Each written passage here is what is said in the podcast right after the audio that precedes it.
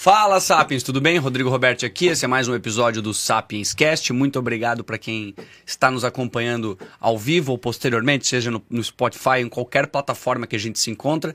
Os primeiros recados é: aparentemente existe um algoritmo muito louco do YouTube do qual a gente não entende absolutamente nada, mas a única coisa que a gente sabe é: se você apertar o botãozinho de se inscrever, ativar a notificação, comentar, vai fazer com que esse conteúdo maravilhoso das pessoas que sentam aqui para trocar ideia com a gente cheguem a muito mais pessoas, tá? A gente tem o nosso canal de cortes também, que vai bater 11 mil inscritos. É, para quem não tem paciência de ouvir o episódio completo, entra lá, tem pequenos trechos aí.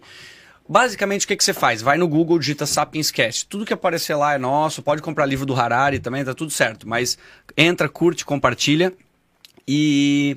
Daniel, ah, os patrocinadores, é claro, investweb.co, que é uma plataforma de crowdfunding aí que possibilita vocês fazerem investimentos em diversos projetos, seja da construção, seja de tecnologia, dos quais não seria possível você fazer sozinho, tá? E também Sou Café. Hoje eu tô sem, acabaram os nossos cafés, na verdade, eu, a convidada me ganhou.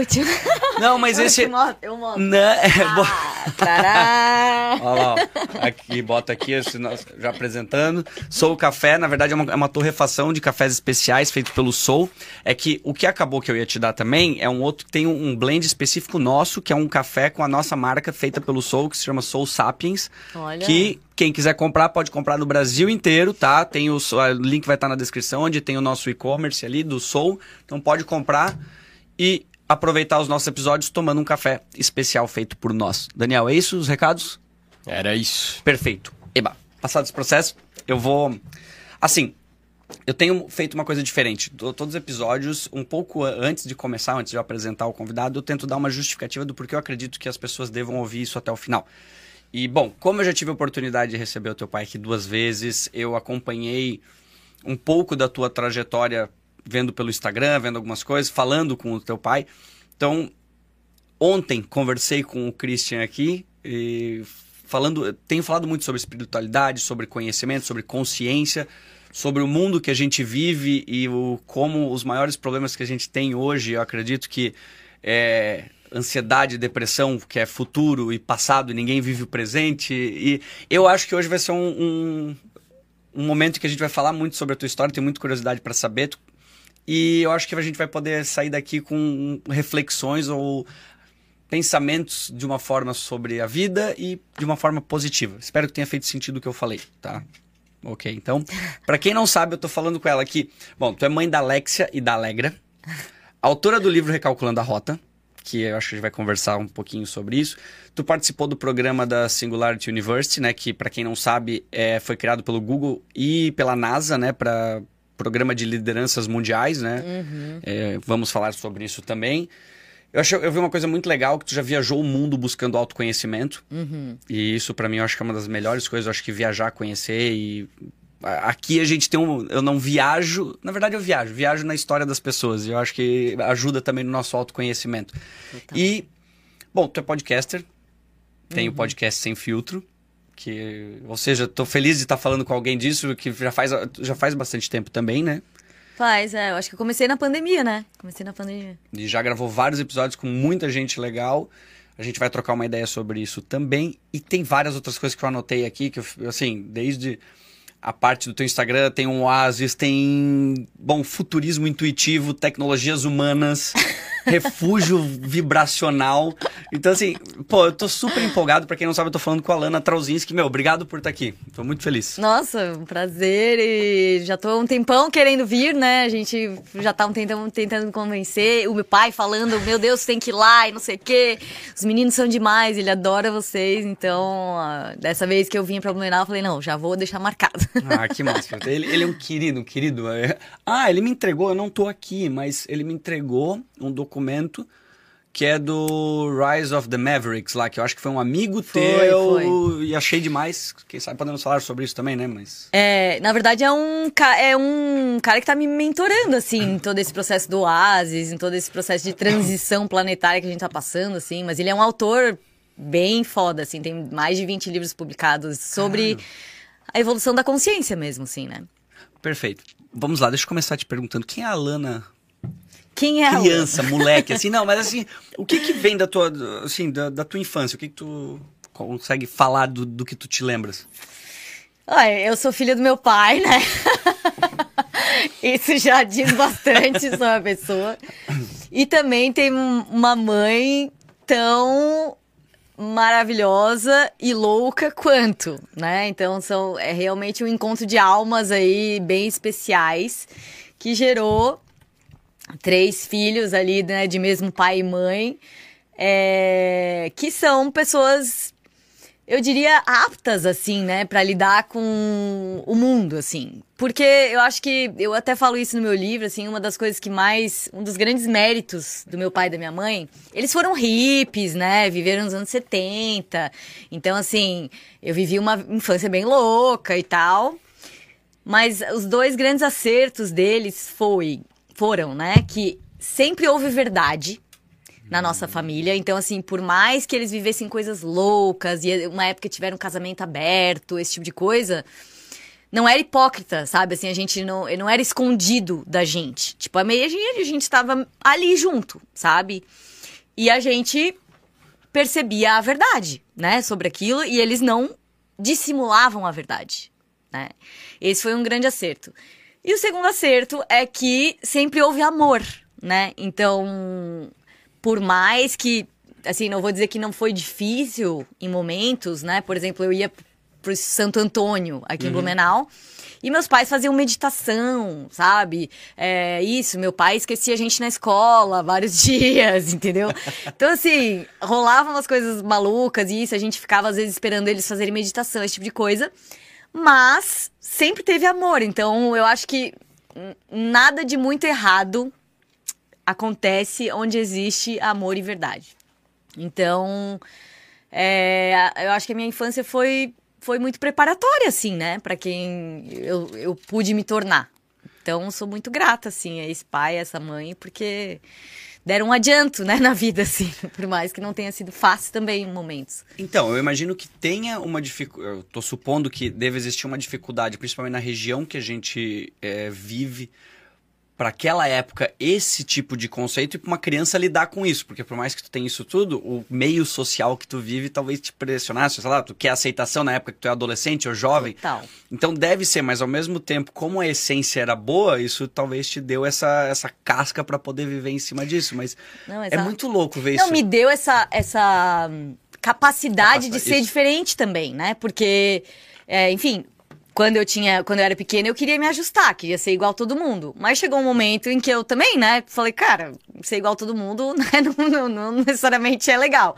Então, eu já tinha essa base, né? Assim, porque isso, meus amigos iam lá em casa, às vezes meus pais estavam pelados, pegando sol, eu falava, ai, Jesus!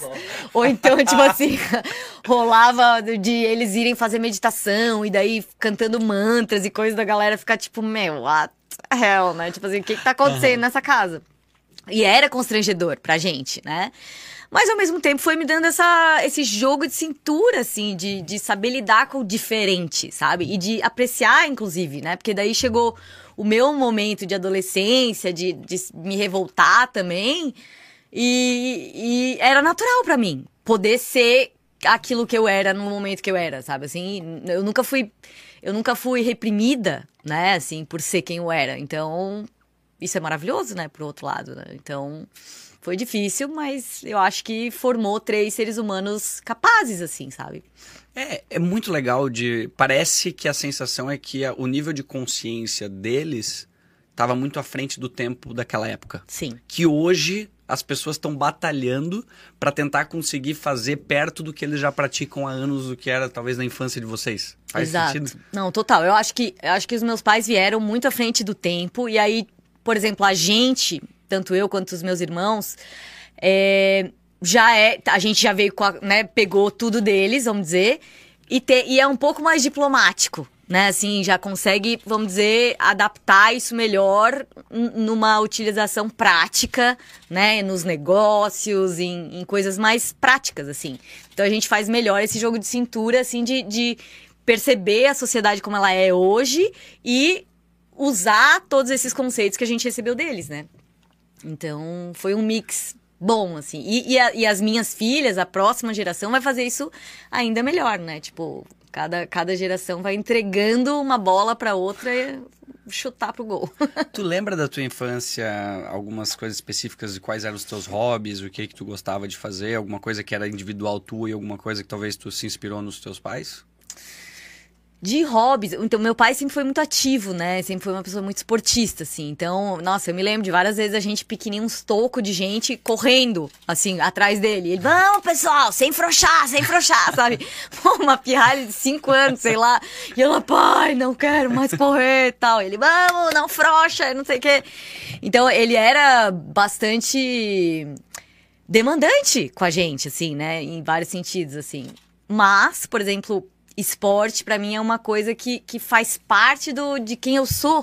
Hum. Não é um esforço que eu tenho que fazer, sabe? É sempre, todo, tanto eu quanto os meus irmãos, sempre corremos, sempre fomos esportistas por natureza, assim, porque isso foi motivado, né, na gente desde, desde o começo, assim. Então, de hobbies, é, na verdade, meu pai quis, quis embutir na gente a, a paixão pelo hipismo, né? Meus irmãos até fizeram um tempo, eu também fiz um tempo, mas assim, ninguém embarcou. Ele tentou. ele tentou. Ele tentou. É, nós três somos. Eu, por exemplo, faço snowboard e kite. E meu irmão mais velho também faz kite. Ah, né? Então a gente virou, assim, dos esportes radicais e tal, mas não necessariamente aquilo que ele queria. Justo. Justo. E, bom, seguindo essa época, acho que a tua adolescência, é...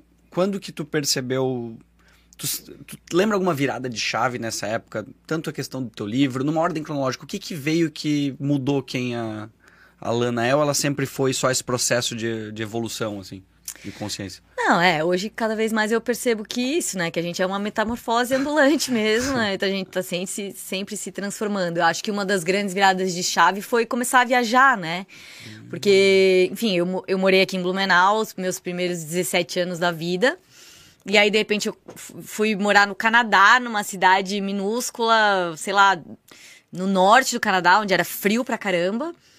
E a realidade se transformou completamente, né? Assim, meu Deus, era tudo diferente, a maneira de pensar era diferente, a maneira da galera se vestir era diferente, o lugar era diferente. E aí eu me lembro, assim, do, do pensamento ser esse, assim, cara, se isso é assim, tão diferente, num cantinho minúsculo do planeta, assim, as pessoas, tudo que eu imaginei como realidade, aqui não quer dizer nada. Então, tipo, imagina o que que é o mundo, sabe, conhecer o mundo todo. Isso me abriu uma vontade muito grande, assim, de explorar mais outras culturas, outra, ter outras vivências em, em outros lugares, né? Porque é isso, às vezes a gente tem, a gente morou em Blumenau a vida inteira e a gente tem como a realidade o espectro muito limitado do que aquelas pessoas daquele lugar pensam sobre a vida. E os valores daquelas pessoas e as crenças daquelas pessoas. E aí tu muda de localização e nada daquilo que tu achava que era a realidade é realidade em outros lugares. Então, quando tu faz isso muitas vezes, tu começa a realmente ampliar muito o teu espectro de visão da realidade, né?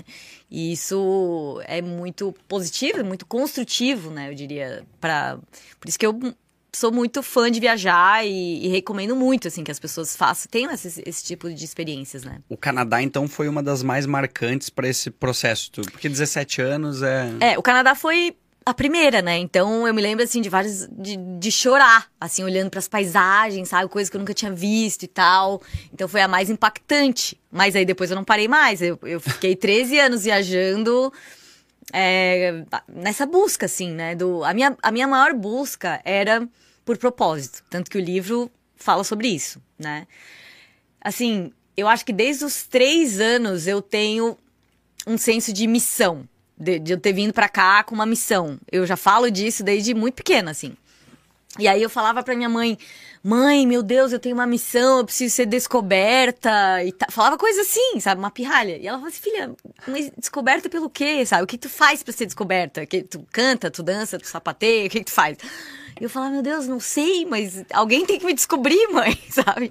E, e aí, tipo, elas, eles zoavam com a minha cara, assim, meio pouco. Mas é, rolava essa busca, assim, pelo, né, o que que eu tenho que fazer aqui? Por que que eu tô aqui? E essa foi a pergunta dos 13 anos que eu fiquei viajando, assim, para tentar responder essa pergunta para mim, né? E aí eu escrevi o livro. Ah, essa busca culminou num encontro internacional com um mestre sufi, um desses que o meu pai fala bastante, até.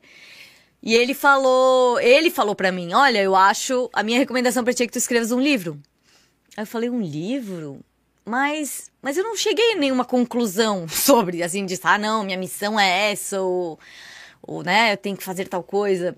Aí ele assim, cara, mas a vida não tem conclu conclusões. A vida não é sobre concluir. A vida é sobre experienciar. Então, se tu contar as tuas experiências para várias pessoas, isso vai ser de muito valor, né? E aí eu, não, fez todo sentido. E eu vim pro Brasil para escrever o livro. E aí, quando eu escrevi o livro, eu nunca imaginei, né? Mas, assim, centenas de pessoas começaram a se identificar com aquela história disso, dessa busca e da missão e, e dessa vontade de ter um significado maior para aquilo que a gente faz, né? E muito rapidamente eu tava respondendo centenas de e-mails por dia, assim, de, de gente que tinha lido o livro e tal. Porque eu peguei e fiz o um seguinte: eu mandei o meu livro para Las Vegas, onde eu tinha morado antes. E eu tinha sido VIP Services em um dos cassinos. E eu lidei com um monte de celebridade, conheci um monte de gente. Assim, eu lidava com os, com os milionários do cassino e com as celebridades. E, e tinha um monte de amigo do Circo de Solé e tal. Então eu peguei o livro, mandei para essa galera. E falei, ó, tirem as fotos mais criativas que vocês conseguirem com os, com os livros.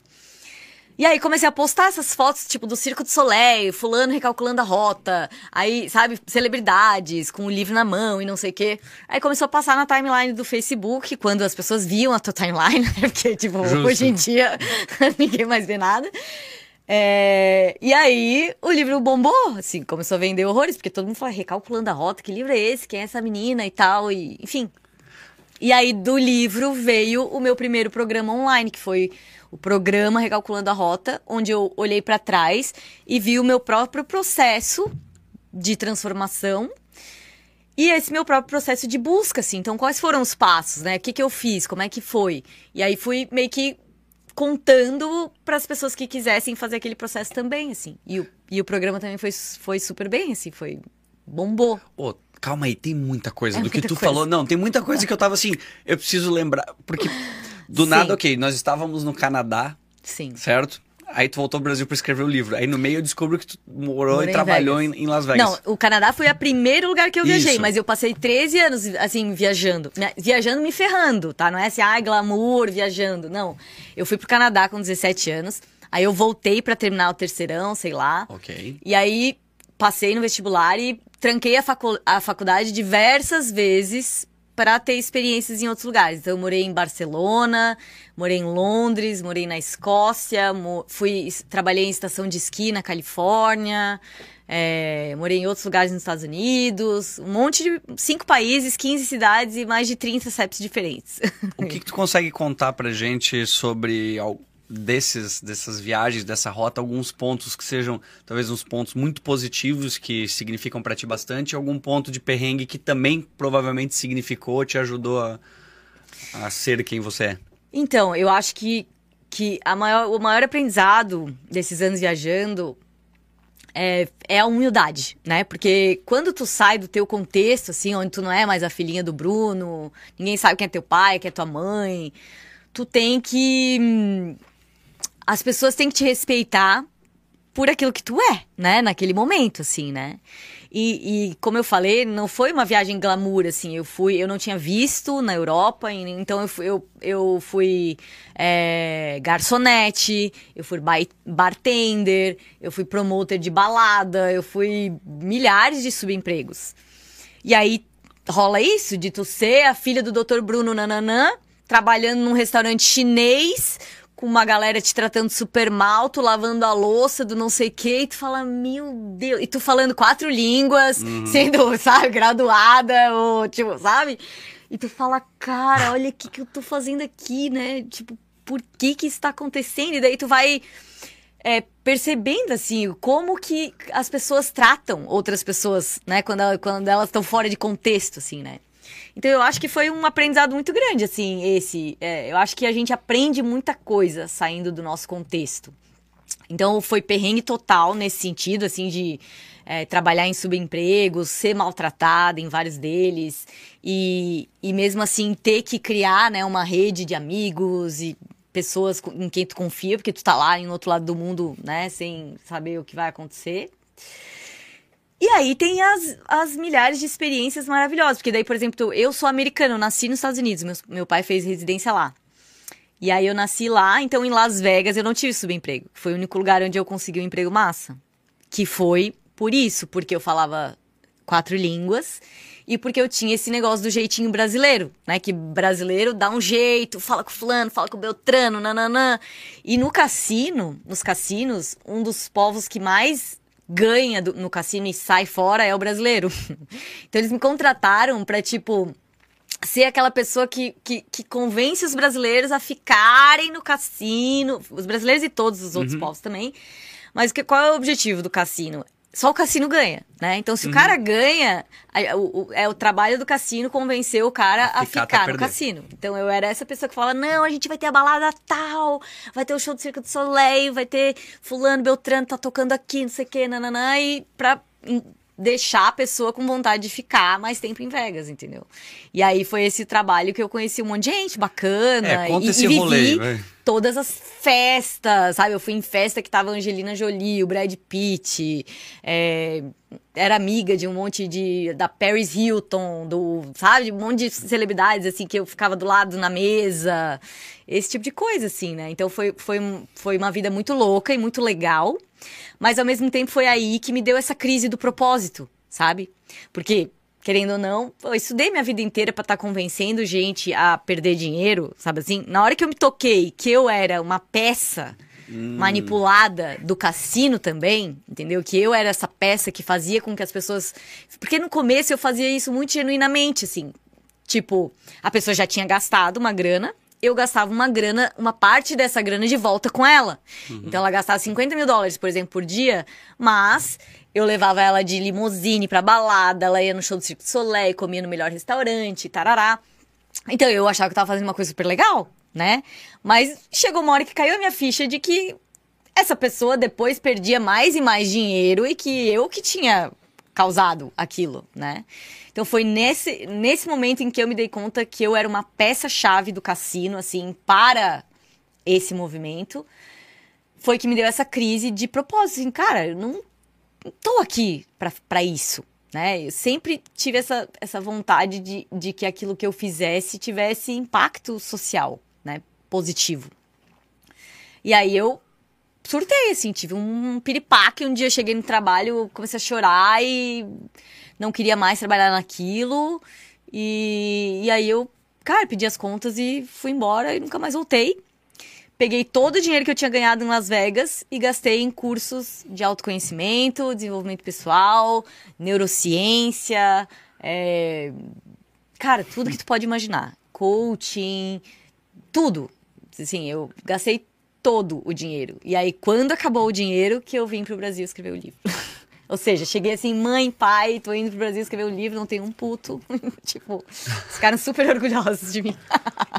ah, mas Poxa, assim, eu, eu tenho uma curiosidade ali, eu acho que mais por, por curiosidade do, do rolê de, de, de Las Vegas, para saber, assim, também sobre as. Fico curioso para saber as pessoas famosas que tu conheceu e algumas coisas que possam ter acontecido, mas é muito interessante a forma que tu descreve o momento que tu surtou e falou, porra, eu acredito que tu tava tendo uma sensação que tava sendo útil e ia fazendo aquela pessoa ser feliz. Uhum. O, o, o, convidado, sei lá, o, o hóspede, o, o visitante, uhum. mas ele talvez tinha essa percepção, tu também, mas quando começou a ganhar um grau de consciência e falar, não, eu tô deixando aquela pessoa feliz, mas eu tô deixando ela feliz para na verdade talvez ela ficar triste depois. Eu entendo o, o ciclo que tu tá falando, uhum. mas Deixa eu te perguntar, só voltando sobre Las Vegas. Quem são as pessoas que tu conheceu? Assim, tem alguma história engraçada? E quanto que chegavam a gastar lá? Cara, pra tu ter ideia, eu via direto eles jogarem na mesa com, com fichas de 100 mil reais, é, mil dólares, 100 mil dólares, a ficha. Eu só falava assim, meu Deus, caiu uma ficha dessa aqui. que já, tipo, já Caraca. faz a minha vida. Então, e assim, eu vou traçar um paralelo entre Las Vegas e o sistema atual hum. que a hum. gente vive, sabe assim? Que, que, que foi essa ficha que me caiu recentemente, assim. O cassino de Las Vegas é a mesma coisa que a vida. A gente tá sendo submetido a um sistema né, é, econômico, social, onde, na verdade, a gente pensa igual as pessoas que vão jogar no cassino em Las Vegas, elas pensam que é um jogo de azar e que elas têm chance de ganhar, né? Mas a grande verdade é que o cassino. Primeiro, assim, eu abri uma ficha da pessoa, cada hóspede que entrava ali, eu abri uma ficha que eu sabia tudo daquela pessoa. Então eu sabia exatamente como convencer aquela pessoa. Se era um cara que não gostava de balada, eu chegava para ele e falava assim: "Olha, vai ter o show do melhor hum. artista de música clássica", sabe assim? E não, tu tem que ir, não sei o quê. Então eu sabia tudo sobre aquela pessoa. Igual o sistema sabe tudo sobre a gente a pessoa ganhava, eu tinha mil recursos para fazer aquela pessoa ficar, para oferecer não sei o quê, pra nananá. Então, assim, a pessoa só tem a ideia de que ela tá num jogo de azar que é 50-50. A verdade é que não existe chance da pessoa ganhar, entendeu? É a mesma coisa com a gente. Assim, a gente vive num sistema onde eles só permitem um, uma quantidade de sucesso pra gente ficar mais ou menos satisfeito com a vida. Sabe? Assim, do tipo, deixa os otários, tipo, ser um pouquinho felizinho, porque uhum. senão eles vão se revoltar. As entendeu? doses homeopáticas de, de alegria, de exato, dinheiro. De... Exato. Então deixa ser um pouquinho felizinho para não ficar muito revoltado. Mas a verdade é que não existe chance, entendeu? Tipo assim, e isso nós estamos aqui entre pessoas privilegiadas, né? Que, nossa, ainda tem uma vida muito melhor do que a grande maioria. Então, assim é a mesma coisa. A gente tá num jogo de azar onde não existe chance da gente ganhar, entendeu? Existem manipulações nesse sistema das quais a gente não está consciente. Porque igual a pessoa que tá lá indo jogar em Vegas, ela não tá consciente que tudo está acontecendo, que eu tenho a ficha dela, que eu sei exatamente tudo sobre a vida dela e tarará. Igual a gente é manipulado nas redes sociais, manipulado pela mídia, manipulado por tudo, e a gente tá aqui achando que a gente tá vivendo a nossa vida, mas na real é um, é um show de Truman, tá ligado? Uhum. É um show de Truman. É, é um... Igual no cassino, tá todo mundo lá jogando, mas tem 500 câmeras em cima do cara. Todo mundo sabe exatamente o que tá acontecendo com cada pessoa dentro do quarto. Tudo, tudo, entendeu? Óbvio que não, né? Não filmam dentro do quarto, mas Sim. tu entende o que eu quero dizer? Todo não, mundo sabe eu tudo. Entendi porque, como eu vejo, como tu falou, faz muito sentido, que não interessa o como, o como o jogo for jogado. Tu nunca tem a possibilidade de ganhar, porque por mais que tu ganhe, o que tu tá ganhando não é a felicidade, é dinheiro. É, vamos Exato. supor assim, entende? É isso. Tu vai ficar jogando aquele jogo, mas aquela felicidade no médio e longo prazo ela não vai te servir, ela não vai te dar propósito, ela não vai te trazer um nível de consciência, sabe? Porque quem que ganha dinheiro, vamos dizer agora? É, é o mundo corporativo, a galera que tá daí tá ganha dinheiro pra caramba, beleza, porque tá trabalhando pro sistema, mas ao mesmo tempo a galera tá toda em burnout, é, deprimida, né? Cara, a gente Exato. é uma sociedade doente.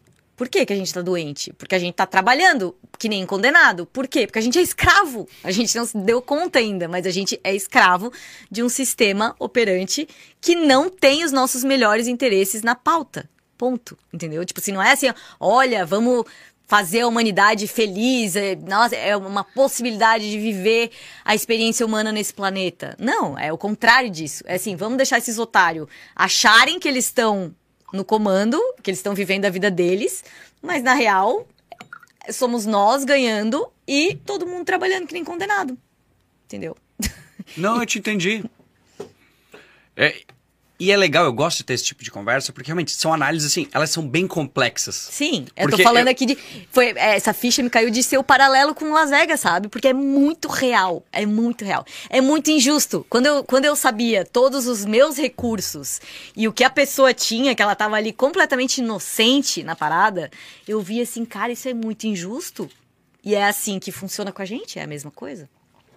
E olha que louco, ao mesmo tempo estava comentando sobre na Europa, tu está trabalhando e sendo maltratado numa situação em que eram um, algumas situações de subemprego, mas às vezes, apesar de ser maltratada, talvez a sensação que tu tinha ali era melhor do que a que tu teve trabalhando em Las Vegas em alguns momentos.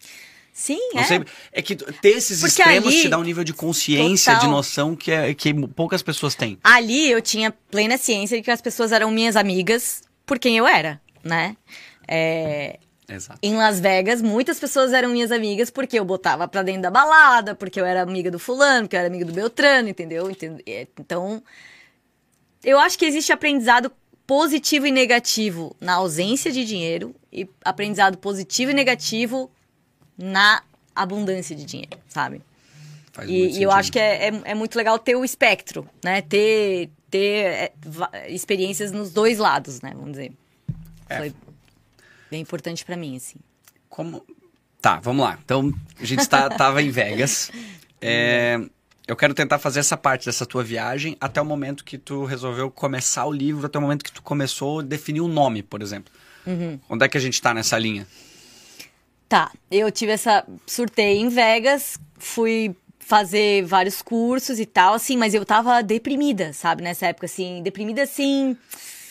Cara, com um profundo pesar, assim, sabe, de, de me sentir inútil, me sentir, e sentir que eu tava. que eu não tava onde eu deveria Um estar. vazio, assim, de uh, um uma vazio, ansiedade? uma isso, uma, uma necessidade muito grande do meu ser, assim, de, de acontecer de uma outra forma, né? E, e eu fui fazendo cursos e tendo experiências daí mais pro lado da meditação também, mas é, foram várias coisas foram ficando mais claras e eu fui ficando mais serena, né? Só de tu sair da loucuragem, né? Já, já te dá uma boa um, um, um bom aumento de capacidade perceptiva, assim. Mas é como o cara falou, assim, não é que eu tive respostas assim claras. O processo é a resposta, sabe? E aí de repente, olha só, eu escrevi um livro mesmo sem respostas e o livro me trouxe as respostas que eram. O que, que aconteceu? As pessoas, eu, eu compartilhar a minha jornada sem conclusão, me trouxe um monte de gente que se identificava com a jornada, né? E aí, a partir disso, eu encontrei propósito, que foi ajudar as pessoas a fazer a mesma jornada que eu tinha trilhado. Né? E, e descobrir também essa coisa do propósito delas, cla- trazer clareza para esse universo, né? Quando ninguém falava sobre isso, né? Porque o meu livro foi escrito em 2008. Hoje em dia, propósito é um negócio que até virou meio banal, assim, né? Meio ridículo até, né? Mas é, nessa época ninguém falava sobre isso, assim. Então, querendo ou não, aquilo que eu mais queria veio através de colocar em ação é, o, co- o compartilhamento, né? Eu acho que essa coisa de compartilhar a comunicação, assim, do, do que quer que seja o processo sem conclusão, é o que acaba te trazendo para perto das pessoas que se identificam contigo, né? Faz sentido eu dizer que o teu processo ali, eu tô com o Vegas na cabeça, no cassino. Tu é uma pessoa que, com esse grau de consciência e querer achar o teu propósito, dá pra ver que o, o- a melhor coisa é curtir a jornada. E é- que é o presente, que é o que as pessoas menos fazem. Parece que, assim, o momento que tu entrou em crise ali é que parece que aquela jornada que tu estava fazendo ali já tinha, tipo, mais tempo ali era desperdício. O que tu tinha pra aprender aquela consciência, beleza, daqui pra frente eu preciso. Se eu não aproveitar a jornada, eu fico ansioso, eu fico, eu, eu fico preocupado e eu preciso continuar evoluindo. E daí Total. tu foi pro curso, os cursos continuaram te dando essa saciedade, que daí é. É. A vida é sentido que eu cíclica, né? Isso. A gente tem, a gente vai, vai fazendo ciclos assim, e chega uma hora que tu vê que, que aquele ciclo terminou. E muitas vezes a gente fica apegado, né? Por exemplo, pô, as pessoas olhavam pra minha vida e falavam, cara, como assim tu vai abandonar isso, né? Tu tem, nossa, tu entra em qualquer balada, tu não sei o quê. Tipo, as pessoas, eu tinha uma vida muito legal, né? Mesmo sem ser milionária, eu tinha uma vida de milionária. Aham. Meu salário era um salário normal. E eu ganhava tips também, ganhava às vezes mil dólares de gorjeta, sabe assim? Porque a galera. Eu, eu fazia essas coisas muito loucas, assim, tipo, Alana, consegue 11 ingressos pro show do Rolling Stones amanhã à noite, sabe assim? Aí eu tinha que ser amiga de todos os cambistas, de todos os, é, os hosts, as hostess dos restaurantes. Eu tinha que ter um espectro muito grande, assim. Isso me trouxe uma sensibilidade também humana muito grande. Eu percebo que a minha, as minhas soft skills, assim, as minhas é, tecnologias humanas Aham. vieram muito de Las Vegas, porque eu tinha que, que ter o approach de conversar desde o cambista, sabe? A galera que se Aham. reunia na rua assim, cara, temos que conseguir 11 ingressos pra Lana pra amanhã, dá um jeito. Até o presidente, o- a, a celebridade, não sei o quê. Eu tinha que ter esse espectro gigantesco, assim, de, de, de approach, né, para falar com as pessoas, assim. Tá, qual que foi o rolo? Deve ter tido alguma coisa muito aleatória que alguém te pediu, tu teve que resolver e que deve ter sido difícil e tu Essa conseguiu. daí foi uma. Então, eu fiquei pensando, Essa é porra, verídica. 11 ingressos pro show do Rolling Stones na primeira fila amanhã. Tipo assim, eu, hã?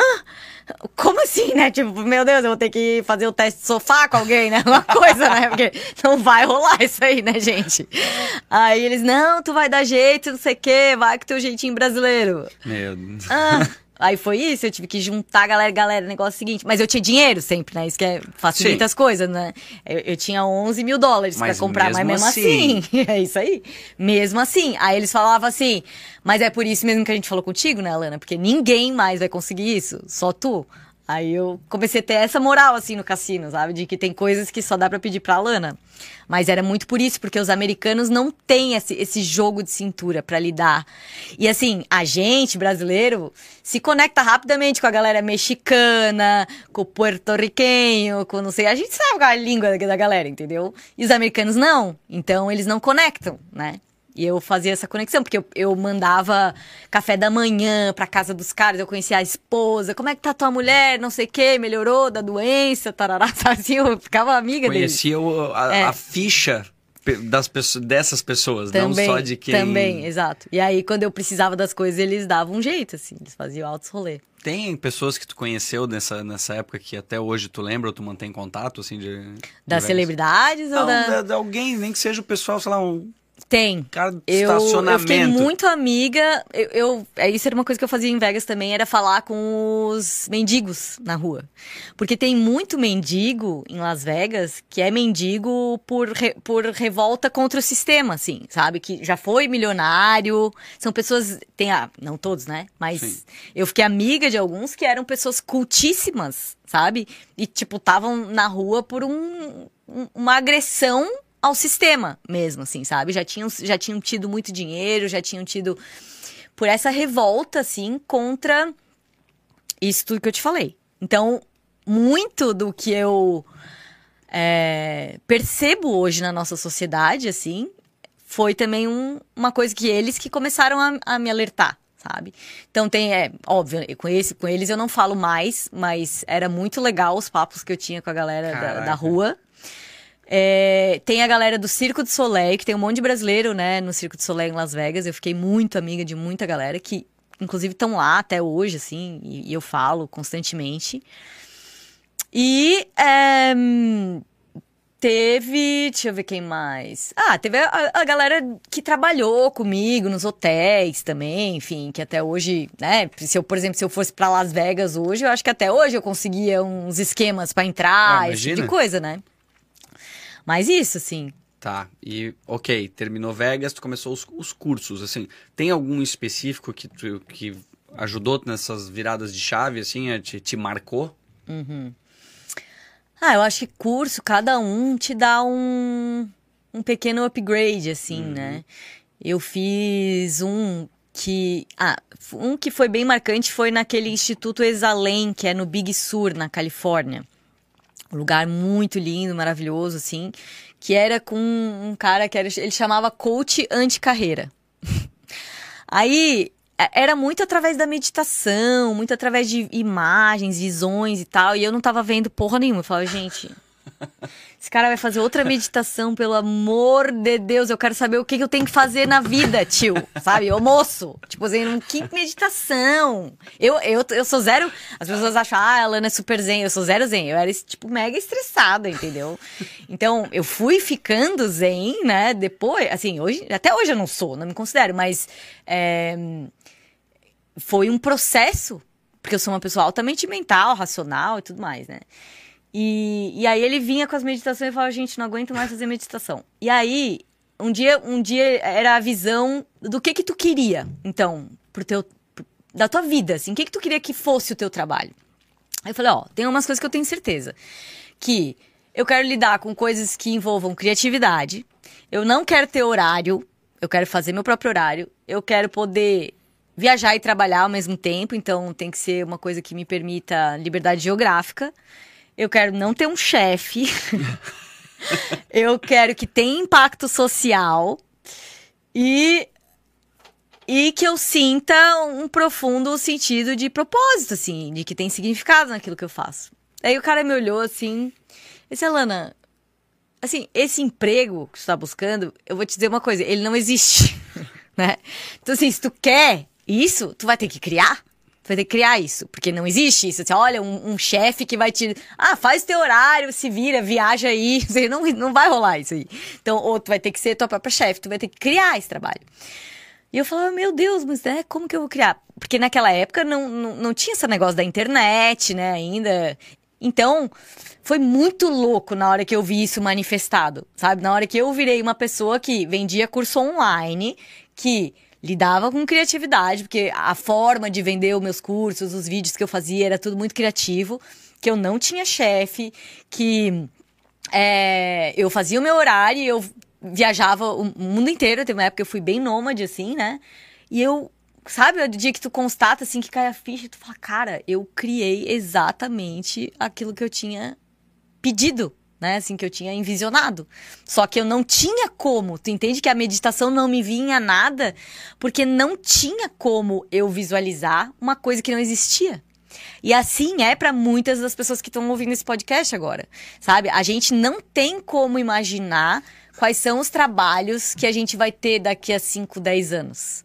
Cara, o mundo tá, tá mudando muito rápido, é muito. é muito sinistro. Então, assim, as minhas filhas, por exemplo, não tem como eu falar para elas, filha, seja tal coisa. Porque elas vão ser coisas que eu não sei que elas que, que existem. E nem talvez não chegue lá para saber, né, para existir. Então é muito louco esse processo, porque a gente realmente tem que focar nos valores. É isso que tu tem que focar, sabe? Quais são os teus valores e, e, e, trazer isso para a realidade, trazer, se aproximar sempre disso. Quais são os, esses valores para ti? Porque aí, de alguma maneira, as coisas vão se manifestando, sabe? Não, tem, não tinha como eu falar assim, olha, eu quero ser nômade digital, sabe? Não, exato. Não existiam nômades digitais. Mas que legal que essa pessoa em específico do curso, que ele não, ele falou, não existe. Mas a segunda parte eu acho que foi a mais importante. Tu vai ter que criar. Ele poderia ter dito, não existe, não tem o que fazer. Né? Ele falou, tu vai ter que criar. Sim, porque o nome do workshop era Creating the Work You Love. Ah, tipo, okay. criando então, o trabalho beleza. que você então, ama. Então, ele deveria é, falar isso, pelo menos. Falar isso. É a obrigação dele falar. Sim. Não, mas ele é um grande. Foi, foi, foi um super mestre, assim, para mim. E depois ele veio pro Brasil e eu dei palestra junto com ele. Foi muito legal, assim. Tá, passando por essa etapa dos cursos, aí quando tu terminou os cursos, que daí tu resolveu vir pro Brasil, para voltar pro Brasil para escrever o livro. Uhum. Tu, o livro, na verdade, já estava há um tempo na tua cabeça que já era algo que tu queria fazer. Só que tu já tinha nome, tu já imaginava ou não? Quando, como é que foi esse processo até sair o, o livro pro papel mesmo? Então, eu acho que eu. Quando tem uma coisa que vir, né, que ser manifestada, assim, ela. É, foi muito fácil para mim o processo. Olha só, lembra que a história anterior que eu falei para minha mãe que alguém que, que tinham que me descobrir? Uhum. Esse cara, esse mestre, ele não sabia nada sobre mim, não sabia que eu escrevia, nada, mas ele me descobriu, tu entende? Ele descobriu uma escritora onde havia uma menina confusa, né? Eu tava extremamente confusa quando eu fui falar com ele. Não sabia, nem eu não visualizei essa escritora. Então, esse cara, eu acredito que foi ele que me descobriu, assim, porque ele falou: Cara, tu é uma escritora, vai escrever um livro, não importa se não tem conclusão, conta o teu processo, compartilha tuas experiências e tal. E realmente, na hora que eu comecei a botar no papel, foi essa a minha constatação. Cara, eu sou uma escritora, é isso que eu gosto de fazer, é isso que eu curto, entendeu? E, aí escrever o livro foi ah, ridículo, assim, para mim, foi muito fácil. Foram Sério? quatro meses, eu cuspi um livro, vomitei um livro, assim. Quatro meses escrevendo. É muito rápido para um livro, quatro meses, realmente? Sim. É, tava tudo muito fresco, assim, e, e foram quatro meses de processo, que eu fiquei na casa da minha mãe, e também só fazendo isso, né, graças a Deus, com esse privilégio de poder me dedicar quatro meses a isso, né, porque senão teria sido bem mais tempo. Mas essa foi a parte fácil, assim. Eu acho que, por exemplo, agora eu quero escrever um segundo livro, mas eu sou, eu sou uma escritora de experiência, né? Assim, de que eu escrevo sobre mim mesma. Eu não sou uma escritora de ficção, por exemplo. Eu vi isso do teu livro, achei genial. É. Então agora eu quero escrever um segundo livro, mas para eu escrever um segundo livro, eu tô escrevendo um segundo livro, mas precisa ter um, um, um, uma completude, né? Um processo que aconteceu. E existem outros processos que aconteceram comigo depois do primeiro livro, né? E, mas eles não chegaram ao fim. Então esse segundo livro não tem como sair ainda, sabe? Eu já comecei, já comecei a escrever ele, mas eu sinto dentro de mim que ele ainda não tá completo. Eu vi que tem ali para acompanhar o livro sendo escrito, Exato. esse segundo livro, né? Eu achei genial. Eu tô escrevendo em tempo real, justamente para as pessoas entenderem qual é o processo de um escritor, assim. Eu comecei a, compartilhando histórias, né, isoladas, assim, do livro. E... E aí, parei, no, no assim, no, sei lá, no 25º e-mail. Parei para criar toda essa história do Oasis aí, que foi uma coisa de urgência, que, que veio um ímpeto de urgência, assim, para mim, é, para criar isso. E aí, inclusive, eu falei para as pessoas virem como é que é um processo criativo, a pessoa vai escrevendo, de repente tem uma outra coisa que surge que é mais importante, e aí alguma coisa tem que ser parada e depois ela vai ser continuada e vocês vão acompanhar tudo isso em tempo real, sabe? Recalculando a rota, só para não perder essa parte. Quando que veio o nome? Porque eu acho genial o nome. E Eu- olha que isso é de 2008, certo? É, é. Eu tava perdida em São Paulo. tava perdida em São Paulo. Tem uma época que eu morava em São Paulo, no trânsito. E ah, errava, entrava na rua errada, não sei o que, e o GPS entrou num vício, assim, recalculando a rota, recalculando a rota, recalculando a rota. E eu, eu tinha escrito o livro em inglês, porque eu escrevi ele assim que eu voltei dos Estados Unidos. Eu falei, cara, é melhor eu escrever em inglês, porque tá fresco, né? Porque em português depois vai ser mais fácil. Então eu escrevi em inglês, e em inglês o nome é Roundabout, que é uma rótula, sabe? É uma, é um, assim, uma rótula com vários caminhos, né? Só que rótula ou, sei lá, os nomes que tem isso em português não português, fazia sentido. E aí eu tava procurando um título e tal, quando eu me perdi em São Paulo e o GPS começou a falar isso, e eu falei, meu Deus, tipo, na hora clicou assim, eu falei, não, recalculando a rota, óbvio. Tipo, a rota sempre pode ser recalculada, entende? Exato. Não existe erro na tua vida, né? Pode ter parecido errado. Muitas experiências que eu tive me ferrando lá em Londres, não sei aonde, podem ter parecido erradas. Mas elas construíram um grande acerto, né? Porque pensa se fosse um- uma história de louros, de uma patricinha viajando o mundo com dinheiro. É, não teria tanto apelo, né? Vamos dizer quanto o que foi, né? Então, onde eu achei que eu tava errando, na verdade, foram, foram grandes acertos também, né? Olha que louco, re- realmente o nome recalculando, o roundabout é é, faz sentido, é legal, mas eu prefiro recalculando a rota. Não, mas por quê? Sim. Porque realmente faz muito do que tu falou da, da jornada, de aproveitar, porque a partir do momento que eu erro uma entrada que é por um caminho que seja, sei lá, o caminho do propósito, o caminho do amor, o caminho da consciência, que seja, eu criei uma nova rota, eu recalculei ela por um novo processo. Que eu posso aproveitar e interpretar ele que ele é negativo só se eu quiser que ele seja, na verdade. As coisas pode, tu pode ter se ferrado em algum momento da viagem, mas aquilo tu pode ter usado como uma lição, como algo para ser o que tu é. Então, toda vez que muda a rota, tu pode, ou em vez de focar no sentido, olhar ao redor e ver o que tá acontecendo, sabe? Sim. É nessa hora que eu lembro do meu amigo Murilo Gun, que fala tudo é perfeito. ele, ele tem uma tatuagem aqui agora e ele só faz assim, ó. Tudo é perfeito. Porque é isso, a gente pensa que, né, que tem algo dando errado na nossa vida em muitos momentos. Vai falar, não, isso aqui deu errado e tal, mas nada tá dando errado. Tipo, a gente. Os maiores perrengues que a gente passa são os que nos criam, né? Então tudo é perfeito, não existe erro. E a gente, o que a gente mais precisa fazer é aceitar o que é, né? Aceitar a realidade exatamente como ela se apresenta.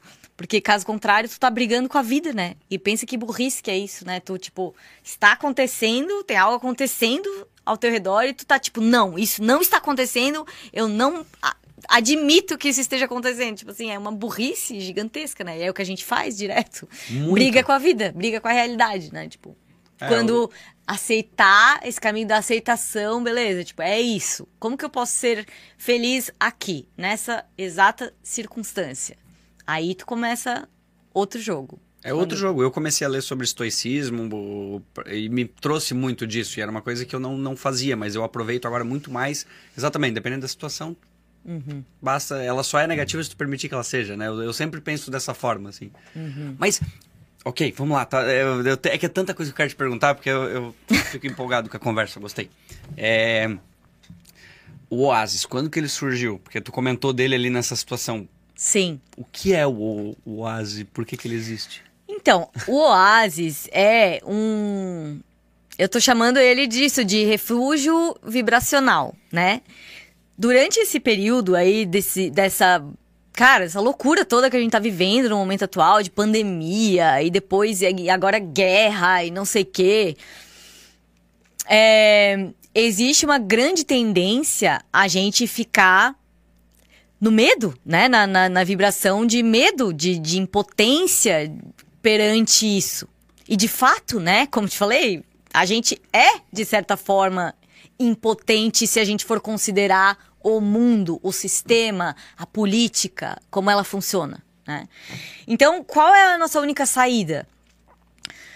O mundo interior, né? Tipo assim, a gente realmente fincar os dois pés em uma outra realidade todo, que tudo que se manifesta nessa, nesse plano começa primeiro no nível energético, no nível vibracional.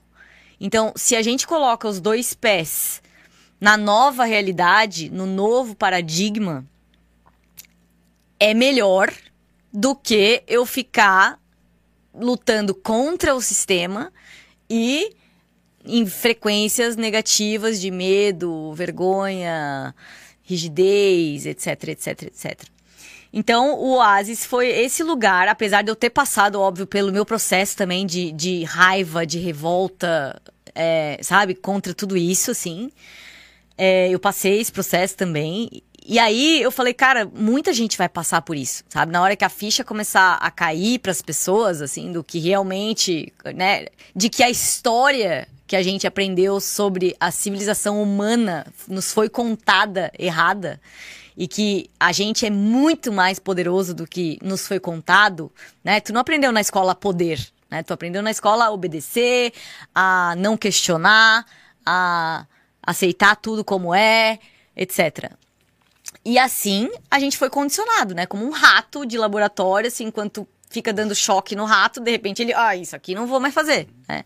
A gente é condicionado nesse nível, só que de uma maneira inconsciente, que a gente nem sabe que está sendo condicionado, entende? Que é o mais. E é por isso que os sistemas de poder perduram, porque a gente nem sabe que esse jogo está acontecendo.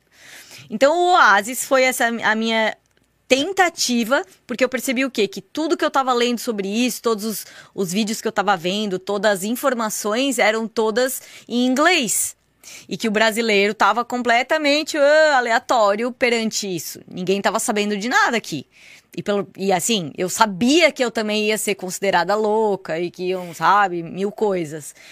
É, mas eu falei, cara, se tem algo que eu posso fazer na vida agora, nesse momento, é isso sim. Eu não vejo outra coisa que eu deveria fazer nesse momento, sabe? Do, do que alertar as pessoas para o fato de que a gente é manipulado, de que existem sistemas de poder é, dos quais a gente não é consciente, que estão manipulando a nossa existência completamente e é, que isso precisa ser transformado, né? Porque eu não quero ter essa experiência humana, eu quero realmente viver o máximo do que esse planeta nos proporciona, né? Assim, o, o cara, o ápice da experiência humana não é essa que a gente está vivendo.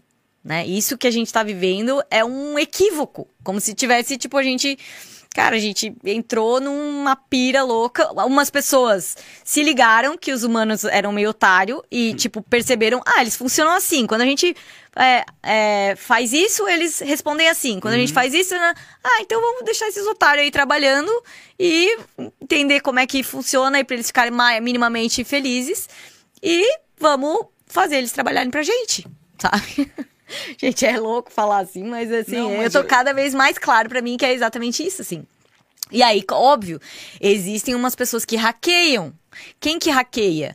As pessoas que estão recebendo direto da fonte. Tem livros, por exemplo, é, um curso em milagres, vários livros que são canalizados, várias pessoas que recebem informações que não sabem exatamente de onde vieram, né? Então, houve é, hacks no sistema de, de contenção da informação, né? Porque a gente não está sendo informado. Então, alguns alguns seres humanos mais evoluídos hackearam o sistema e trouxeram informações que não estavam disponíveis antes. E isso começou, a gente, ó, mesmo sendo envenenado pela indústria é, alimentícia, envenenado pela indústria farmacêutica, é, sendo contida a informação, a gente ainda tá elevando em consciência. Então pensa no quanto que a gente é foda. Como que o Eu ser ia dizer humano é sinistro, entendeu? Mesmo com todas as odds, todas as estatísticas ao- contra ti, a gente ainda tá conseguindo crescer e expandir em consciência. E aí, a cada vez que a gente expande de, em consciência a níveis preocupantes, eles têm que criar uma nova onda de medo, de terror, de é, revolta, de depressão, para que a gente volte pro é, para ativação Pra do nosso cérebro ciclo. reptiliano de sobrevivência e de não tem pra todo mundo e para que a gente aceite quaisquer soluções que vêm depois disso. Que quando, por exemplo, teve o ataque de 11 de setembro, é, né, o que que aconteceu? Nos aeroportos a gente achou normal depois ter que mostrar a bunda, Aham. sabe, Pra passar na, na negócio, tirar o sapato e não sei o que, tarará. Vários sistemas de segurança foram instalados de câmeras, nananã, e a gente, não, tá Beleza, certo tem que fazer. aham. né? Terroristas, tarará. Exato. Agora é a mesma coisa, né? Foi uma pandemia, não sei o que, não. Temos que fazer tal coisa. mim, é. Temos passaporte sanitário, temos que isso, não, é pelo coletivo. Tudo programação que tá rodando na nossa, no nosso sistema, entendeu? E assim, quem que tá fazendo isso? A mídia, né? A mídia que faz a manipulação de massa.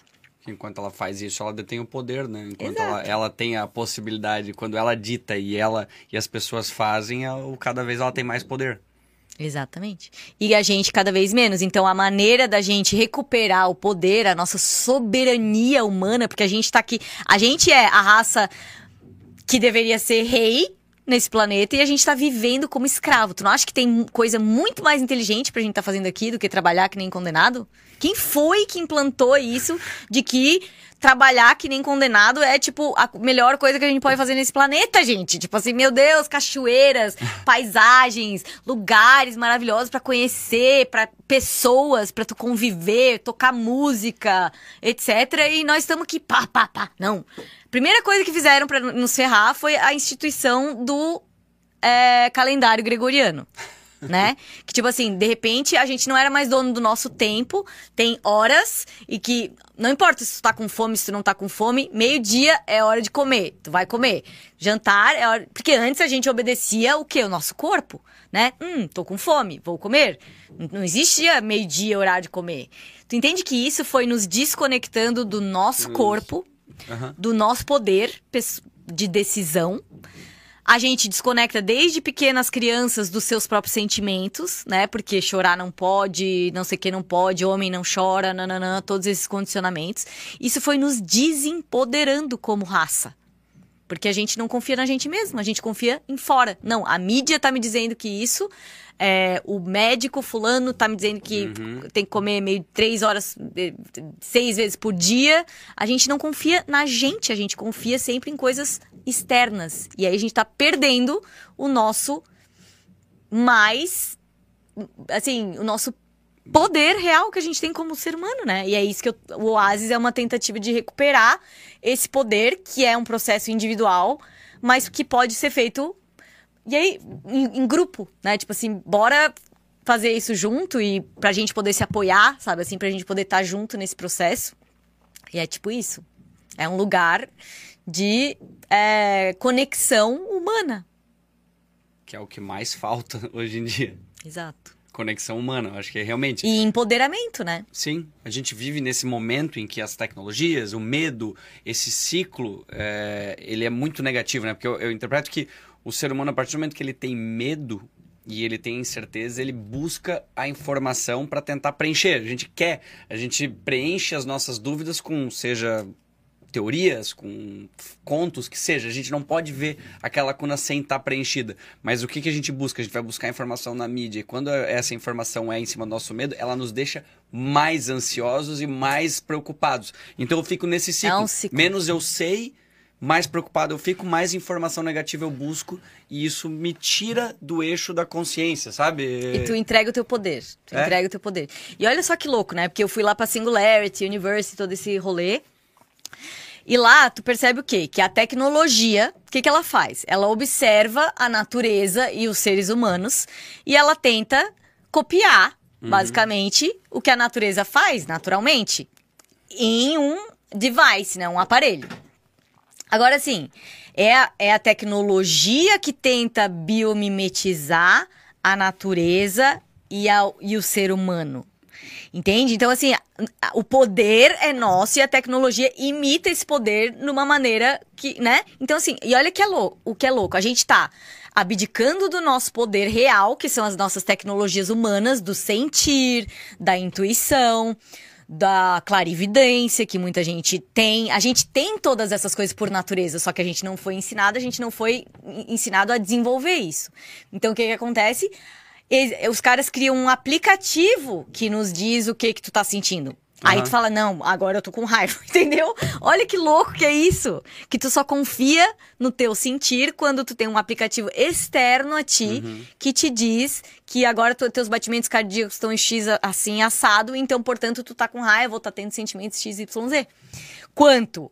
Quando o que a gente deveria estar tá fazendo é esquecer que existe tecnologia e perceber a nossa tecnologia dentro da gente, a tecnologia que a gente tem, de fato, do sentir, do da clarividência, da intuição, da. Cara, são, são muitas, assim, né? Tecnologias que a gente nasceu com e que deveria. O que, que a gente deveria estar tá aprendendo na escola? Desenvolver tecnologias humanas. Ponto. Conexão. É Cara, intuição é uma coisa que eu uso muito, assim, hoje em dia no meu trabalho. E é uma coisa que todo mundo tem. Até por isso que eu acho que esse, essa coisa do, do oásis incomoda muita gente. Porque eu acho que as pessoas intuem uma coisa e agem não de acordo com a sua própria intuição. Né? E que é um esforço mesmo, porque a gente não acredita. Porque a gente não foi ensinado a acreditar na nossa intuição, sabe? É, o, o muito legal, é um livro que eu comecei a ler recentemente também, que é Subliminar que é do mesmo escritor do Andar do Bêbado, que Leonard. Eu sei que ele fala muito sobre o poder do inconsciente. Uhum. E o, como isso influencia. Até, on, até o livro do Christian a gente falou sobre isso ontem, que é realmente as pessoas terem noção do, do como o nosso inconsciente, na verdade, ele forma quem somos o nosso consciente. As pessoas não deixam as coisas no piloto automático, elas não percebem que o quão bom é ter essa consciência de parar, olhar para dentro, de pensar, de refletir, de que o poder realmente é teu, né? Total. Caraca. É o poder é de você. Como é que é? Isso o é o Capitão poder, Planeta. poder é de você. Pela união dos seus poderes, eu sou o Capitão Planeta. o poder está com você. Não, mas é uma realização básica, é? mas que vai mudar o jogo, entendeu? Na hora que a gente se der conta de que o poder está dentro e que por enquanto. Então, qual foi a grande outra virada de chave, né? Eu sempre achei que o mundo era como era porque era um reflexo da nossa burrice ainda, né? Tipo assim, cara, a gente tá patinando como raça e o, o externo reflete isso, né? Certo. Mas aí, recentemente, que eu comecei a realmente estudar profundamente, eu percebo que sim, o, re, o externo é um reflexo do interno, mas porque tem uma minoria nesse planeta nos ferrando há milhares de anos. Por isso que Jesus falava em, em parábolas, entendeu? Porque ele não, não podia falar as coisas claramente, assim, porque isso já acontece desde o início dos tempos. Que uma minoria submete a grande maioria dos seres humanos à escravidão, entendeu? E então essa essa essa é, constatação de que sim o reflexo é um, é, o externo é um reflexo do interno, mas porque a gente não está sendo dada as condições para desenvolver a nossa humanidade. Aonde a gente deveria estar. A gente está fazendo gente, o contrário, né? A gente está fazendo o contrário. A gente está sendo diminuído, desempoderado, desestruturado, é, sendo as nossas frequências, as frequências do planeta estão sendo messed with, sabe? Eles estão mexendo zoado, na frequência, zoado. Uhum. É. Então, assim, a, a, gente já tem uma camada de não sei quantos satélites ao nosso redor, ao redor do planeta. É, Cara, hoje, pra estar tá aqui, a gente deve estar tá aqui, ó. No, Quantas... Deve ter uns cinco Wi-Fi aqui ao nosso redor, no nosso campo, que a gente não tá ciente. Cara, a gente tá. A gente tá fora de ressonância com o nosso próprio planeta. O planeta Terra tem uma ressonância. O universo inteiro tem uma, Vibração, uma, né? uma frequência. E a nossa frequência é diferente do resto do universo. Então é como se tipo, o universo inteiro tivesse numa sintonia, numa frequência evolutiva e o ser humano falou assim: não, nós vamos estar tá em outra, entendeu? Nós estamos trabalhando que nem louco aqui, temos não sei quantas horas por dia que fazer, tarará, tarará. Tipo, numa frequência completamente diferente do resto do universo. Mas faz sentido, tipo assim. Óbvio que a gente vai estar tá deprimido, óbvio que a gente vai estar tá em burnout. E tô falando isso porque eu tive um burnout, né? Também tive um, um burnout no final de 2020. É. Caramba, foi ali no, no período da pandemia. Uhum. Porque é isso, né? Em pandemia, sendo mãe de duas, empresária, com duas crianças dentro de casa e. Eu enlouqueci, assim. Deu, sabe? E, e, e achando que isso, que tinha que ser a super mulher. Porque essa cultura da alta performance, né? Tudo isso que vendem pra gente é, é um recurso da máquina, né? Da Matrix. Tipo assim, ó, alta performance, isso daí que é o legal, entendeu? Venderam pra gente essa ideia de que o legal é produtividade máxima e altíssima performance. E aí fica tudo otário, né? Eu também, uhum. me considerando otária, trabalhando que nem condenada pra é, atender demandas de um sistema que não quer o nosso melhor. Concordo. Eu falei esses dias aqui sobre o que tem me preocupado muito, por exemplo, é o LinkedIn. O LinkedIn agora para mim virou o novo Instagram, é a nova geração, porque o Instagram criou esse, esse modelo né, de vidas perfeitas, de alegria constante e estimulando a ansiedade, porque as pessoas infelizmente não conseguem ou não têm tanto acesso a, a buscar informação para ter uma consciência de que aquilo não é uma realidade, que o LinkedIn agora é. é nossa, eu, eu olho porque eu tenho por causa da empresa e tal, eu vou acompanhando. Tá a mesma coisa. Todo mundo tá Sabe, tá sempre assim, promovido, todo é mundo maravilhoso. O onboarding da empresa, o funcionário acabou de entrar, mas a mesa dele não tem espaço, assim, ó. É mochila, fone de ouvido, notebook, celular, squeeze, a porra toda. Ele, não, minha empresa é animal, olha como eu sou foda. E fica um outro e todo mundo, nossa, você realmente é animal, você é muito foda. Todo mundo, sabe, tá um mundo alegre corporativo ali que eu falei, cara, isso é uma puta ilusão. Sim, não, nós estamos tudo deprimidos, né? Índices lá em cima de tudo, mas assim, na, nas redes sociais tá todo mundo felizão, né? É, é bem louco isso. Todo mundo feliz e o que me preocupa é porque tem uma geração, uma molecada mais nova porque tem dois ciclos, né? Um, o ambiente de trabalho hoje das empresas, elas estão desesperadas por mão de obra, elas precisam contratar pessoas. As empresas de tecnologia também, que eu acho que elas são as próximas a se tornarem, que antes eram as mães do, das empresas, estão se tornando os vilões também ao mesmo tempo. Porque elas precisam contratar. Aí elas se matam e contratam as pessoas e falam, eu te treino aqui dentro da empresa, não tem problema. E essas pessoas com 20, 22, 23 anos, vai lá e fica seis meses aqui, vai para essa, Aí vai pra essa, mas ela não tá indo porque ela tá curtindo a jornada, ela tá aprendendo. Porque uma tá oferece, a outra oferece aqui. E essas pessoas, eu já vivenciei falando com algumas, elas acham que elas estão valendo, sabe, o ego daquela pessoa, porque ela não tem o grau de consciência, ela vai no fluxo, fala, não, eu tô valendo um monte. Eu uhum. sou. Sou foda. Só que daí, daqui a um ano, dois anos, a realidade vai bater. Uhum. E ela vai ver que ela não, não é aquilo, que o mercado vai devolver ela lá para onde ela estava porque ela não foi subindo o degrauzinho de uma vez, seja no ambiente corporativo, seja na vida, vamos supor uhum. assim.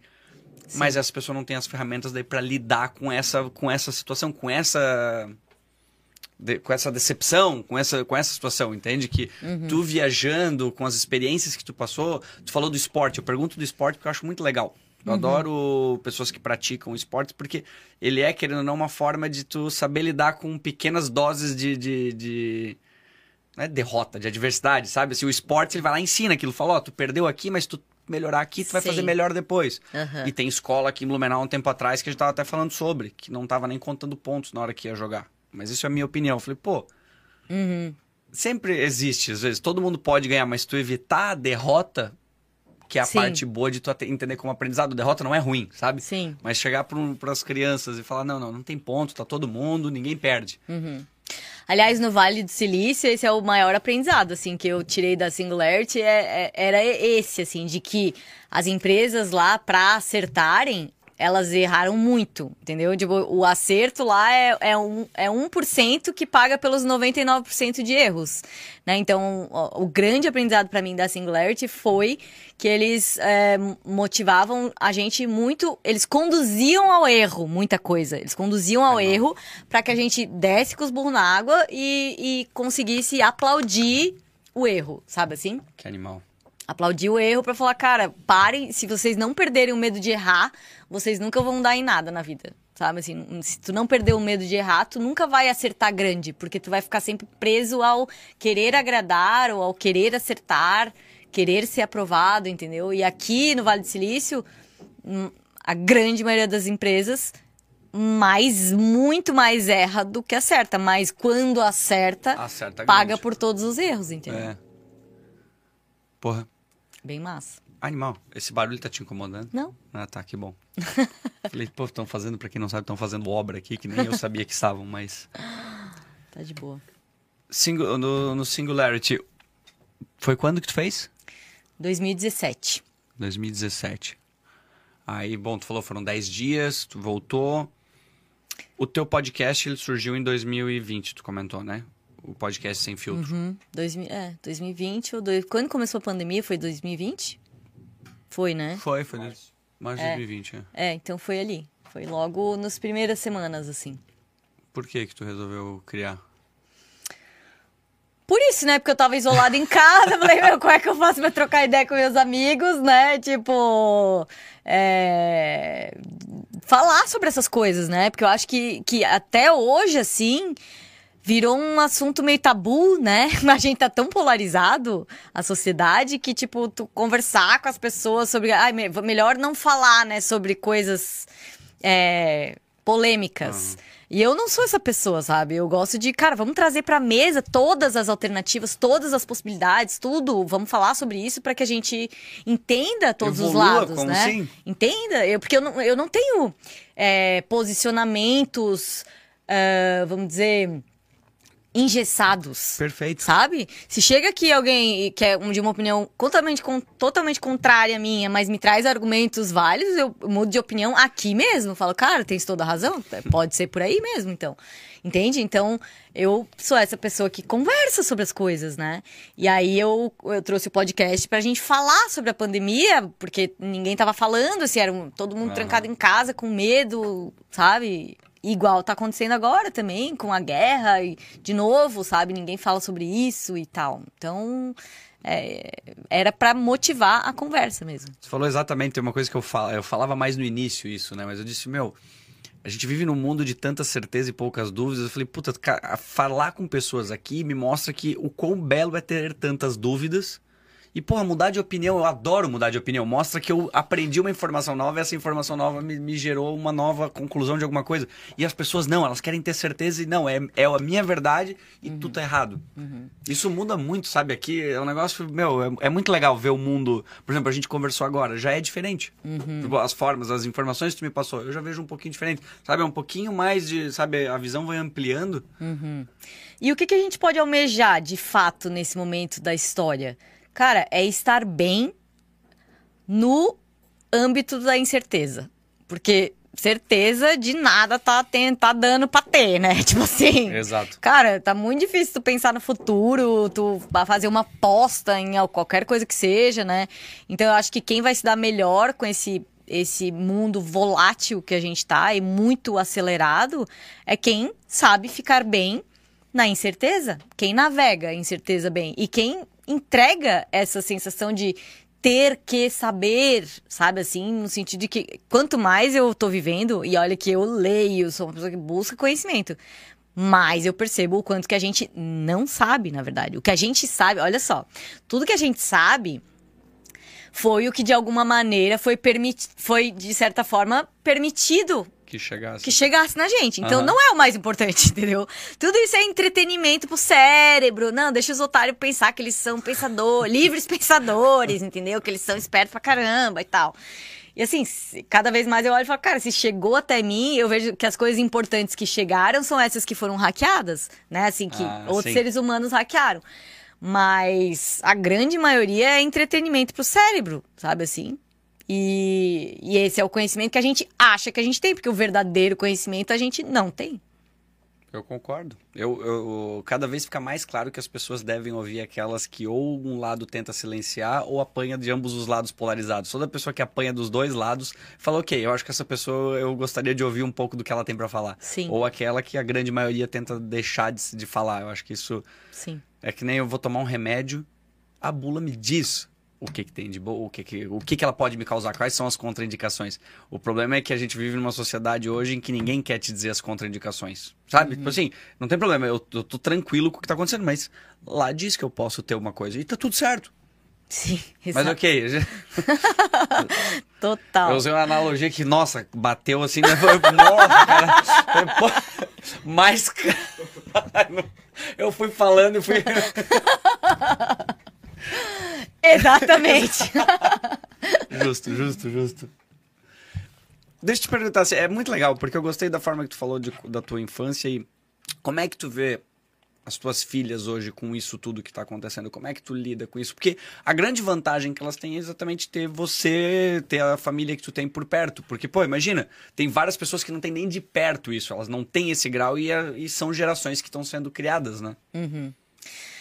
Então, as minhas filhas são minhas grandes motivadoras, né? Assim, porque, meu Deus, cara, eu não quero que elas tenham essa experiência humana, né? Que tá ficando cada vez mais louca, né? A gente tá no, tipo, a gente entrou no túnel do, do terror, né? Tipo assim, né? É, tava numa montanha russa mais ou menos legal e entramos no túnel do terror e não para de vir monstro, tá ligado? E não vai. Se a gente seguir nesse caminho, não vai parar, vai ser uma coisa atrás da outra, assim. Então, é muito assustador, né, ter tido filho nessa época. As duas são muito kamikaze, assim, porque eu nem era uma grande, uma coisa que eu queria muito na vida, nossa, quero ser mãe, não. Elas vieram acidentais mesmo, assim, tipo, meu, miraram, assim, naquela doida ali, tem que mandar duas reforços, que senão a gente não sossega ela. porque senão eu ia estar tá ainda viajando o mundo com uma filha na mochila, né? Aí. Então eu acho que elas vieram com um propósito também, sabe? E acho que toda essa geração dos que estão nascendo, assim, eles vieram já pra ajudar nessa transição, sabe? Porque eu realmente acredito que a gente vai dar um salto quântico, assim, é, que a Terra foi meio que promovida, assim, pra, pra, pra quinta dimensão e, e, que a gente vai dar esse salto de mudança de frequência no planeta. E é por isso que tudo isso está acontecendo também, porque para a gente fazer esse salto, toda a sombra precisa vir à tona, né? E, e também, aqui, né, como eu falei do sistema, parece que eu estou colocando tudo isso fora de mim, né? Como se houvessem culpados fora, que, e não que não exista. Mas esses culpados fora também estão dentro da gente, né? Então assim, eu tenho que curar em mim a ganância do Bill Gates. Eu tenho que curar em mim a falta de integridade do Lula. Eu tenho que curar em mim a loucura do Trump, sabe assim? Uhum. Porque querendo ou não, os líderes são reflexos das pessoas que, né, que, que colocam eles lá, né? Então assim, é um processo individual. Não adianta eu ficar apontando fora que existem um grupo filha da puta e a gente que é legal. Né? É cada um começar a ter um nível de integridade humana, né? O meu pai fala muito sobre isso também, assim, de tu, é, quando que tu resolve isso? É na hora que tu vai ganhar uma grana por fora. É uma hora que tu tem que dar uma informação que não necessariamente vai te beneficiar em termos de audiência. Uhum. É na hora que tu, sabe? É nessa hora que tu tem que ser íntegro, falar, cara, o que importa é a verdade, né? É, é, é, é a minha experiência humana, é a experiência das minhas filhas, do que vem depois, o futuro do planeta, sabe? E eu tô aqui querendo ganhar um por fora. É isso que as pessoas precisam dar conta, né? Que elas, cara, então a gente perpetua esses sistemas podres o tempo todo. Quando a gente fura a fila, quando a gente não devolve o troco na farmácia, quando a gente, né? Então tem que só o único jeito que eu vejo é começar em mim, sabe? É começar em mim. Que é a única coisa que tu tem controle, né? Exato. Então, Tu viu que uma das coisas que tu falou foi verdade, né? Eu achei muito legal, porque tu começou falando dos teus pais que foi uma casa, um ambiente que sempre teve verdade uhum. e amor. Ou seja, uhum. a partir do momento que tu tem essa verdade, tem esse amor por gerar é, o amor no, no, no, sentido de ao próximo, né? De querer fazer algo bom em vez de querer ganhar algo ou furar a fila, tu começa fazendo essa mudança. Essa mudança, como consequência, termina, uhum. talvez num processo de tempo, mas leve a gente ter um planeta melhor, um mundo melhor. Parece clichê, mas é tão verdade, né? É, não, total. E eu, eu sinto, eu sinto isso muito profundamente. Eu já tive, assim, eu tive visões. É, eu fui fazer um Vipassana, né? Não sei se já ouviu falar, que é, é um retiro que tu fica 10 dias em silêncio, sei, meditando de 8 a 10 horas por dia. É, eu, nos primeiros três dias, surtei, assim, tipo, é, então... meu Deus, eu vou morrer aqui, eu não aguento mais, meu corpo inteiro dói, eu tô surtando, tipo assim, meu Deus, eu vou pedir pra sair, não vai ter jeito. E aí, no quinto dia, eu tive, eu, eu finalmente consegui entrar numa meditação, assim, foi a meditação mais profunda que eu já fiz na minha vida. E, e houve uma dissolução do, do, do, corpo, assim, uma dissolução do, do eu. Tipo, é, é, é uma, uma técnica de meditação onde tu vai escaneando é, as partes do teu corpo e tal. E aí eu fui escaneando e toda a parte que eu escaneava desaparecia. E eu fui desaparecendo, assim, mas uma, uma, coisa muito real, tá? Tipo, parece, né, a pessoa via que, que drogas tu tomou, né, Lana? mas não, isso sem ter nenhuma substância, que foi o mais impactante para mim, porque, né, quando tem alguma substância, daí fala, ah, foi massa tal, mas assim, porra, era, era respiração, né? Então eu desapareci, e aí eu tive a experiência real de que o universo é vibratório, sabe? Eu, eu sentia todo o meu corpo vibrando e o quanto que eu era, era o todo real. E aí, nessa, nesse estado, assim, de, de meditativo, eu senti e vi um, uma outra dimensão mesmo, onde as pessoas já vivem essa realidade que a gente quer viver, que é de, cara, de amor, de celebração da vida, da natureza, as crianças soltas, brincando, tarará. E que eram umas pessoas todas lindas, assim, com vestidos esvoaçantes, sabe? E eles estenderam a mão assim para mim, tipo, cara, vem, já tem gente vivendo assim, tipo, a gente, a gente é real, a gente já vive assim. E eles estendiam pra mão, pra, a mão para mim e falavam: "Vem, vem, é possível". Sabe? E eu, e eu assim, ah, me leva. Só que eu não alcançava, sabe? E, e eu, eu quase me emociona assim o, o olhar de amor que essa mulher que tava me oferecendo o braço me, me, me dava, assim, o um olhar para mim. Então, me veio uma certeza muito grande internamente de que a, essa dimensão existe e que o ser humano está fazendo essa transição para uma outra realidade. A gente vai viver outra coisa aqui. Eu espero só que seja ainda nesse, nesse meu tempo nesse de vida, nessa vida, né? Porque eu gostaria muito de viver isso nessa vida e, e de deixar esse mundo para as minhas filhas, né? Mas, enfim, estou fazendo a minha parte para para que isso seja possível para todos nós, assim. E eu acho que toda essa merda vir à tona é parte disso, né? Porque para todo processo a merda tem que explodir, né? Uhum. Pra, antes da gente poder limpar.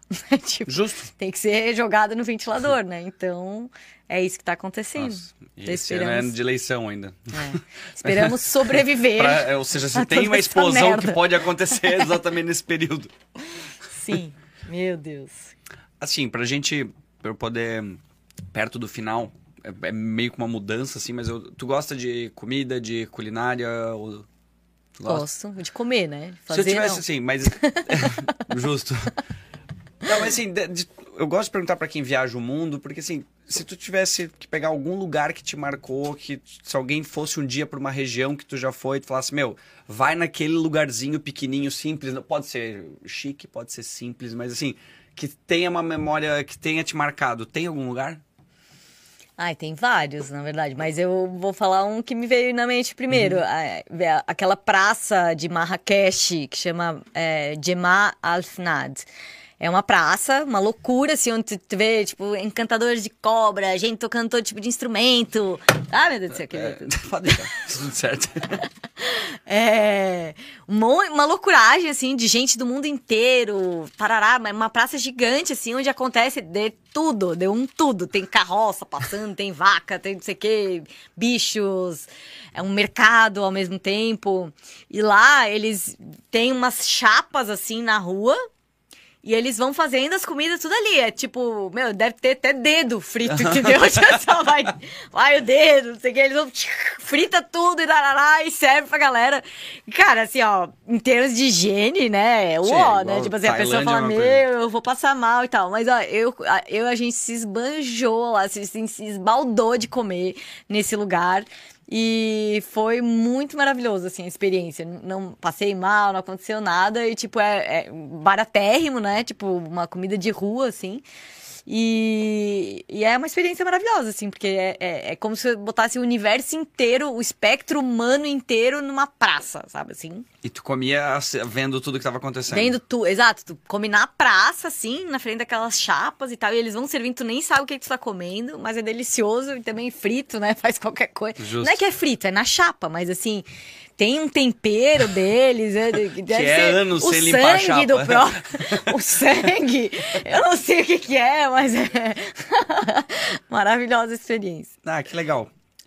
Meu, eu te agradeço demais por ter vindo aqui, sem dúvida, assim, meu, para mim, acho que o Daniel, eu sempre pergunto para ele, porque eu gosto que ele tá acompanhando ali, ele fica ah, consumindo esse conteúdo junto, assim, mas, sério, é muito bom falar com pessoas assim como, como você, Uhum. Por causa dessa energia, dessa vibração que tu passa. É, às vezes a gente pode estar tá num momento que seja de um dia da semana, tu não imagina, mas por isso que eu digo, isso aqui rejuvenesce, assim, rejuvenesce no sentido, sabe, dá uma alegria de, pô, vou para casa diferente. Sim. E agora eu fico imaginando para depois, isso aqui tá guardado, tá ali, é um recurso que um dia tuas filhas vão ver, as pessoas vão ver, que seja daqui agora, seja daqui a não sei quanto tempo, mas vai poder ter uma noçãozinha, vai passar essa vibração adiante. Que é assim como tu já faz no teu podcast, no teu, no teu Instagram, no, no Oasis, onde, onde tu passa, eu acredito que tu, transfira, tu transpasse Uhum. Até as palavras estão me fugindo já. Mas ok, fez sentido o que eu falei? Sim. Tá bom, então eu também vendi umas batatas fora aqui na, nas palavras, assim, né? Às vezes a, a, a fala não alcança, né? Exato. Espero que tu tenha gostado. Eu adorei, achei Adorei demais. também, nossa, também, eu também saio daqui com o mesmo sentimento, né? De que é, sempre que a gente compartilha os dois, eh, todo mundo sai maior, né? Daniel tá ali, nem é. falou nada, mas eu, eu ouvi o teu silêncio. Obrigado. mas, gente, deixa eu fazer uma pergunta agora, então, Boa. aproveitando. É, eu tava bem curioso aí te ouvindo agora, e tu, tu, entrou lá antes, no momento do assunto que tu falou que a, a gente, a, como sociedade, como população, a gente está bem alienado, de certa forma. Quais seriam os primeiros passos, assim, para uma pessoa que está ouvindo o podcast agora, ela, ela percebe, pô, eu estou vivendo nesse, nessa frequência ruim, eu estou vivendo desesperado, estressado, ansioso. Quais seriam os primeiros passos para essa pessoa largar dessa alienação? Boa pergunta, ó, tá vendo? Ó, essa pessoa, ela fica ali quietinha, daí Ele chega tá com essa... Cara, boa pergunta. Então, deixa eu pensar aqui, né, um, o que que, assim, eu, eu recomendaria. Eu acho que é preciso, primeiro, essa consciência de que a gente precisa reverter o processo, né? Ao invés da gente focar no fora, no que está sendo no que a gente está sendo alimentado, porque a gente está sendo alimentado com medo, com informações, com tarará, né? Então, cuidar da tua alimentação, já fazendo gancho com isso que tu me perguntou, né? A alimentação, ela não é só física, a gente não come só comida, a gente está sendo alimentado o tempo todo de informação, fontes, né? De referência e tudo mais. Então, presta atenção nas suas fontes, né? O que que tá te alimentando? É é, são fontes confiáveis, são coisas que estão. Porque pensa, se tá diminuindo a sua vibração, se tá te jogando para baixo, te deixando ansioso, tarará, por que, que tu vai continuar se alimentando dessa mesma fonte, né? Então, transforma as tuas fontes para coisas que te empoderam, que te alimentam construtivamente, que te engrandecem, né? Então, muda de podcast que tu tá ouvindo, muda de revista que tu tá lendo e transforma esse paradigma do externo de, cara, eu vou focar o meu sentir pelo que o fora. O que, que tá acontecendo fora? Ai, ansioso. cara, e tipo, faz, aprende algum tipo de técnica que, que te faça perceber dentro de ti. Porque às vezes pode estar o caos externo e a gente encontrar esse ambiente de, de paz interna. Né? E, eu, e eu sou a pessoa mais caótica que existe. Não tô falando isso de um lugar, sabe? De, oh, não, eu sou uma monge budista. Eu aprendi isso, né? Eu fui aprender a meditar, eu fui fazer um retiro vipassana, que eu super recomendo também, que é o, o silêncio de 10 dias, ele te tira desse barulho e tu vê que, cara, tá tudo bem, sabe? Se tu tiver no presente, se tu tiver no agora, agora não tem nada acontecendo aqui, não tem guerra, não tem, não tem nada acontecendo aqui, sabe? Isso baseia mais a vida no que realmente está acontecendo, só isso é real. Só esse momento a gente tem, o agora, né? Que 80% dos teus problemas já desaparecem, né? Mas então eu acho que é isso, assim, eu, eu mudaria as fontes de alimentação para coisas que me empoderam, coisas que me engrandecem e apre aprenderia e iria atrás de buscaria recursos que me ajudassem a transformar o paradigma assim de, de, de fora para dentro e encontrar esse, essa fonte de poder que a gente tem dentro de. É dessa fonte que, que o sistema tem muito medo essa fonte de poder interna que todo ser humano tem, não é só alguns seres humanos especiais. Todos os seres humanos são. A gente não é feito a imagem e semelhança divina, imagem e semelhança da fonte. Ou seja, ela está dentro de nós.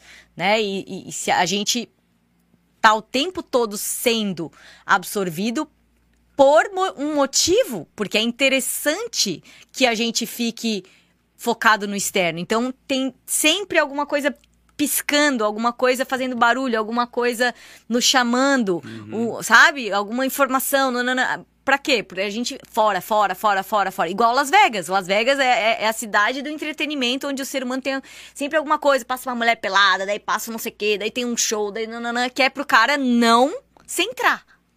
Porque na hora que a gente centrar, a gente é muito perigoso. E a gente não é mais manipulável.